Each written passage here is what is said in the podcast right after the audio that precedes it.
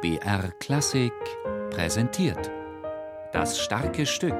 Musiker erklären Meisterwerke.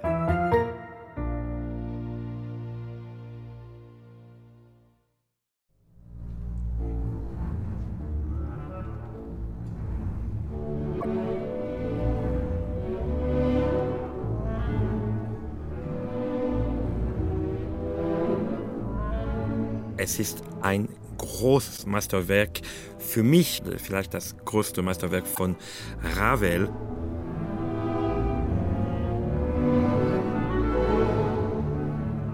Ich finde dieses Stück so interessant, weil es ist inspiriert von einer Stadt Wien und einer Kultur, das ist diese österreichische deutsche Kultur und Ravel war französisch. So für mich als äh, Franzose, der äh, wohnt jetzt in Stuttgart, äh, dieses Stück hat etwas Besonderes.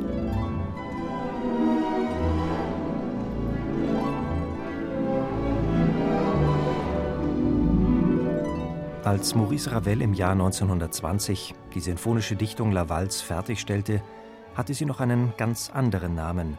Sie hieß Wien, denn es sollte darin um Wien und seine Walzer gehen. So hatte sich Sergei Diaghilev, der Gründer und Leiter der Ballet Russe, dieses Auftragswerk gewünscht, als eine Ballettmusik. Erst nach dem Zweiten Weltkrieg änderte man den Titel in das neutrale La Valse, denn Wien bzw. Österreich waren jetzt für die Franzosen mit traumatischen Erinnerungen behaftet. Es geht natürlich in dieser Musik immer noch um die Heimat des Wiener Walzers, das hört man sofort, aber Ravel ging es damals um noch viel mehr. Es ist eine Tragödie. Ja? Es ist wirklich eine Todesahnung von 1900 bis dieser Erste Weltkrieg.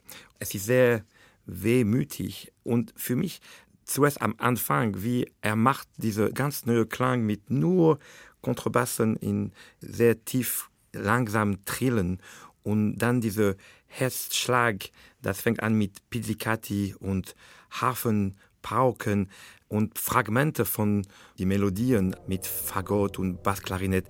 Das ist so eine unglaublich dunkle Atmosphäre. Das hat immer mich fasziniert.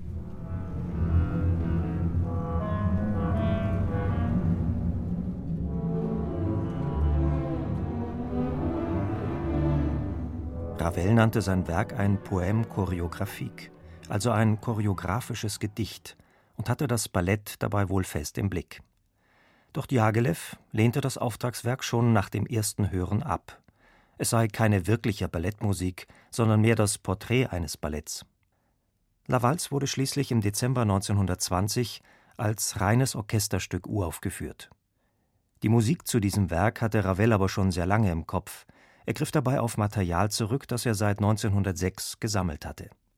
Dabei ist Stéphane Deneuve besonders wichtig, dass hier drei verschiedene Einflüsse aufeinandertreffen. Zuerst das typisch Wienerische.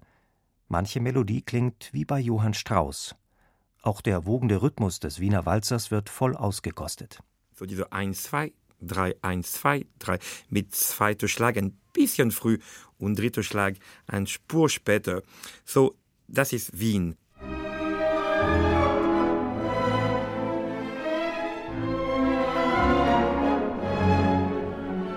Aber es gibt in diesem Stück auch einen französischen Einfluss.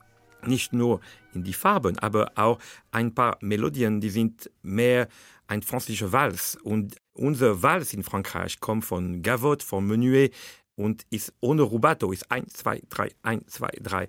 Zum Beispiel, wenn Sie hören, das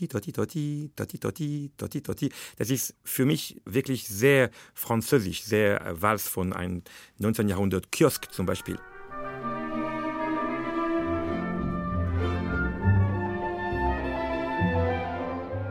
Größte Einfluss leider, sollte ich sagen, ist die Militäreinfluss. Und ein Militärmarsch ist in zwei. Es ist ein, zwei, ein, zwei, ein, zwei.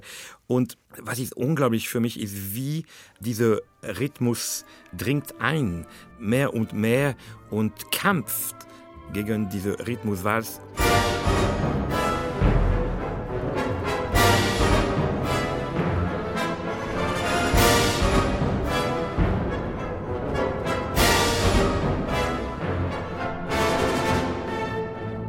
Dazu lässt Ravel die Walzerklänge auch noch durch impressionistische Rhythmen und Harmonien verschwimmen. Schließlich ist die glanzvolle Welt des Walzers zerstört, die Welt des 19. Jahrhunderts. Ravel soll von der Idee einer Auflösung des Walzers fasziniert gewesen sein. Er stellte sich vor, dass La Valse am Kaiserhof von Wien spielen sollte, im Jahr 1855. Immerhin war er ja davon ausgegangen, dass es eine Ballettmusik sein sollte. In der subtilen Klangwelt, die er hier entwickelt, gibt es schon zu Beginn zahlreiche Vorahnungen der drohenden Zerstörung, mit düster knarzenden Holzbläsern und unheilvoll schrägen Harmonien.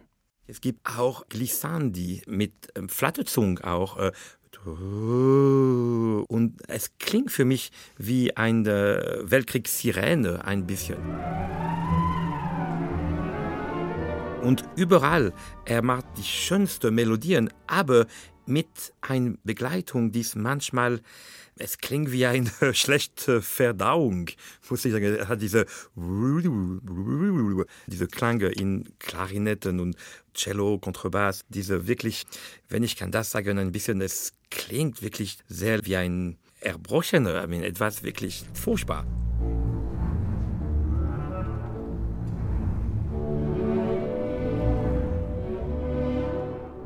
Auch hier erweist sich Ravel wieder einmal als ein Meister des Orchestrierens.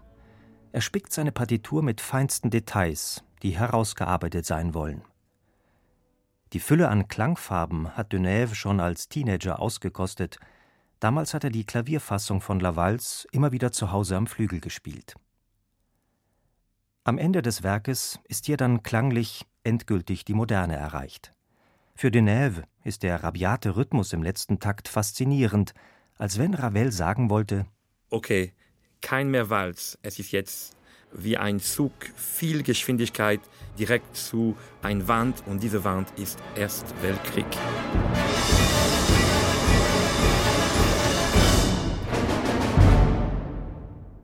La Valse, das ist für Deneuve eben kein Bravourstück. Und ein Orchester sollte nicht versuchen, darin besonders schön und brillant zu klingen. Es muss wirklich ein Horror-Movie sein für mich. Und wenn ich das dirigiere am Ende, ich bin immer sehr, sehr berührt, weil ich habe das Gefühl, dass es wirklich ein Todesstück, eine Trauerwalz, muss ich sagen. Das ist sehr, sehr schwer.